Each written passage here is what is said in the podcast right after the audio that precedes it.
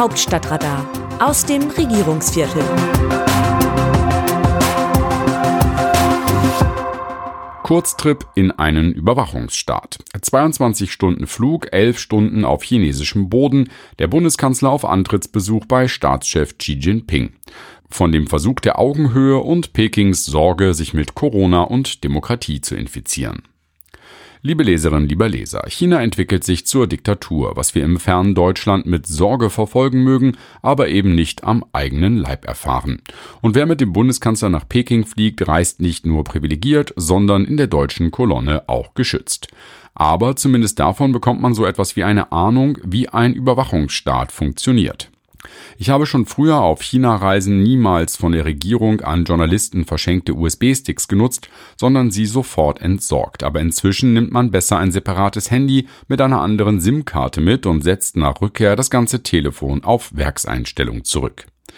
In China wird alles mitgeschnitten, was die Oberen für interessant halten. Videoüberwachung mit Gesichtserkennung, Aufnahmen von Gesprächen, Erfassung von Videokonferenzen, digitaler Zugriff auf Mobiltelefone.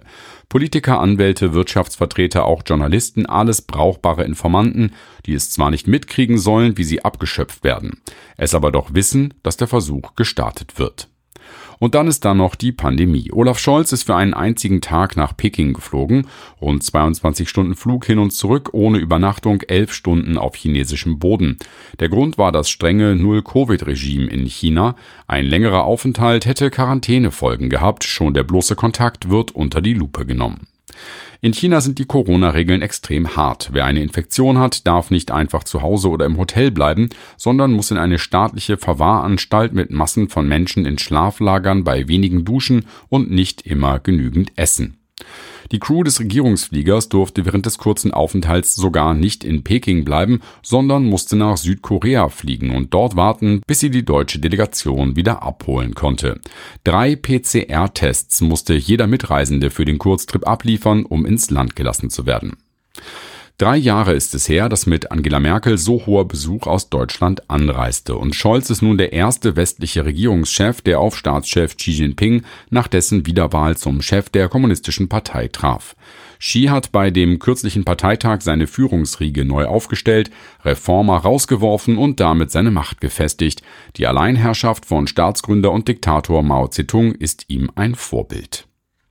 Scholz hat schon früh nach seinem Amtsantritt eine neue China-Politik eingeschlagen. Sah China für die deutsche Wirtschaft viele Jahre nach einem Land der unbegrenzten Möglichkeiten aus, will Scholz jetzt mehr Abstand wagen. Das hat er auch dadurch deutlich gemacht, dass er zunächst chinesische Konkurrenz bediente. Im Frühjahr flog er nach Japan und die ersten Regierungskonsultationen mit einem anderen Land hatte Deutschland mit Indien. Eine wirtschaftliche Entkopplung von China strebt Scholz nicht an, das kann sich Deutschland auch gar nicht leisten. Viel zu verwoben sind große Unternehmen wie VW und BASF. Aber Scholz will einseitige Abhängigkeiten abbauen. Die deutsche Abhängigkeit von billigem russischem Gas soll eine Lehre sein. Das China von heute ist nicht mehr dasselbe wie noch vor fünf oder zehn Jahren, betonte er.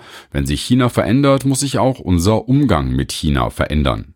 Und trotzdem wollte der Kanzler zunächst dem chinesischen Konzern Costco eine Beteiligung an einem Hamburger Hafenterminal von 35 Prozent gewähren.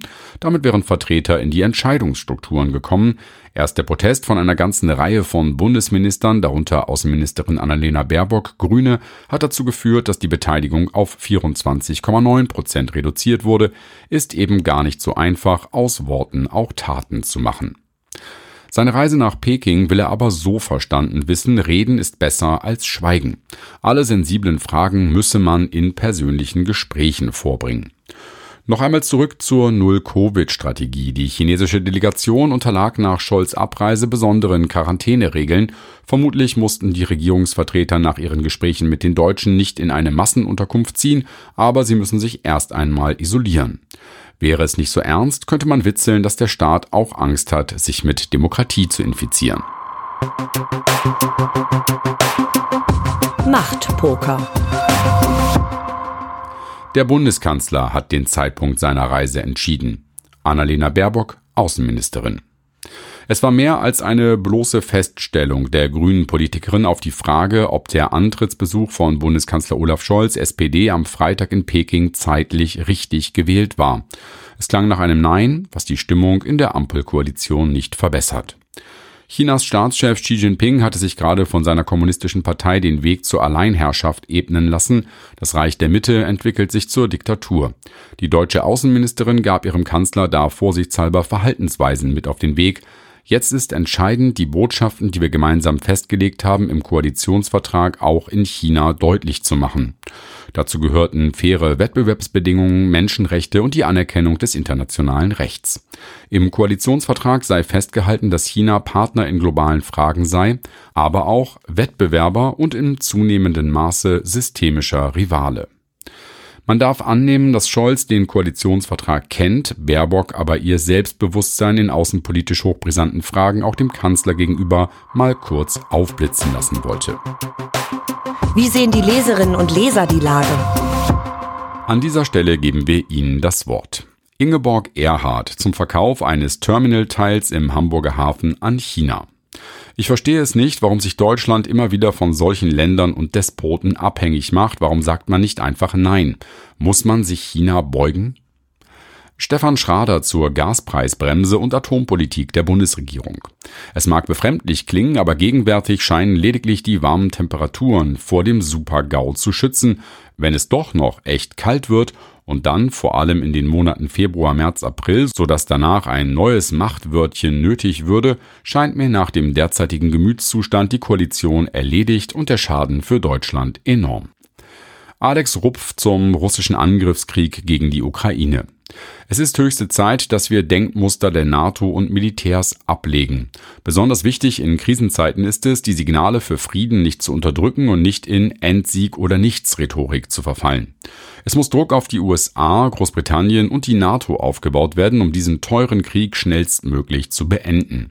Inzwischen versuchen die Grünen krampfhaft mittels des Krieges zu verkaufen, dass Kohle eine kriegsnotwendige Klimasünde ist. Dass Last Generation dagegen auf die Barrikaden geht, ist nur zu verständlich. Auch was die Emissionen von Fahrzeugen betrifft, ist für viele Aktivisten jeden abwaschbaren Farbbeutel und zwei Komponentenkleber wert. Ich will hier keinesfalls zur Sachbeschädigung aufrufen, aber Luftverschmutzung über die Maßen ist auch strafbar, oder? Das Autorenteam dieses Newsletters meldet sich am Dienstag wieder, dann berichtet mein Kollege Markus Decker. Herzlich, Ihre Christina Dunz, am Mikrofon Jan-Bastian Buck.